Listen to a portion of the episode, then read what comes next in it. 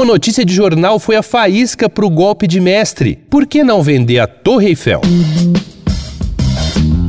Dois pontos. Uma conversa sobre quase tudo com Daniel Almeida.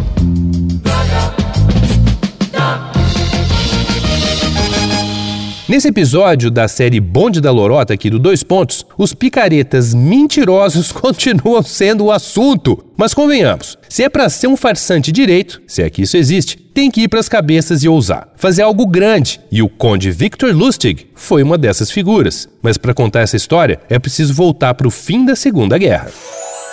Na real, a vida e as tramóias de Lustig dariam uma série inteira do Dois Pontos. Tamanha a ficha criminal e o longo período escapando da polícia também. E mais que isso, era poliglota, discretíssimo, sedutor, perspicaz e tinha um código de conduta muito rígido. Não à toa passou a perna em uma penca de ricaços mundo afora e até no temido mafioso Al Capone. Mas o trambiqueiro mais liso do mundo, como ficou conhecido na época, entrou para os anais da contravenção no começo dos anos 1920. Ele chega em Paris, com os bolsos cheios de dinheiro afanado de um empresário canadense e dá de cara com uma nota no jornal. A economia francesa estava combalida depois da guerra, a Torre Eiffel estava em péssimo estado e a manutenção da emblemática estrutura de metal pesava aos cofres públicos, e a semente inofensiva era arremessada ao vento no final do artigo. Não seria hora de derrubar a geringonça?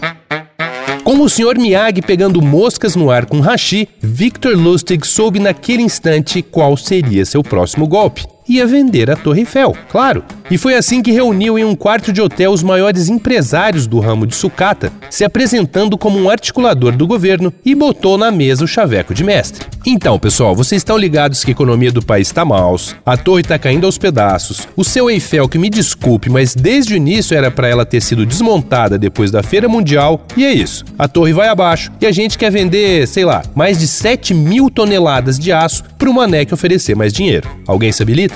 E dizem que a embromação teve aderência entre os presentes ali. Mas Lustig identificou logo o mais inseguro entre os manés, André Poisson. Chamando o cara de canto, Lustig abriu o jogo. Na real, quem ali pagasse a maior comissão, entre aspas, para ele, levaria o negócio. Veja só, foi só aí que Poisson acreditou na lorota completamente e assinou o cheque. Curiosamente, quando descobriu a mutreta, Poisson ficou com tanta vergonha que nem prestou queixas contra Lustig. Tanto é que um tempo depois o vigarista tentou aplicar o mesmo golpe de novo, mas dessa vez foi descoberto e teve que fugir da Europa. Victor Lustig era de fato ligeiro. A brincadeira só acabou mesmo em 1935, quando foi pego pelo FBI e levado para o presídio de Alcatraz. Lá viveu mais 12 anos até morrer de pneumonia. Na cela de Victor Lustig, ou qualquer que fosse o nome dele, acharam lençóis rasgados e amarrados como cordas, evidências do derradeiro plano que nunca foi levado a cabo.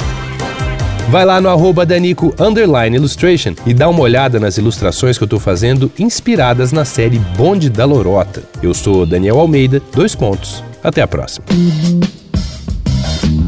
Você ouviu Dois Pontos, uma conversa sobre quase tudo com Daniel Almeida.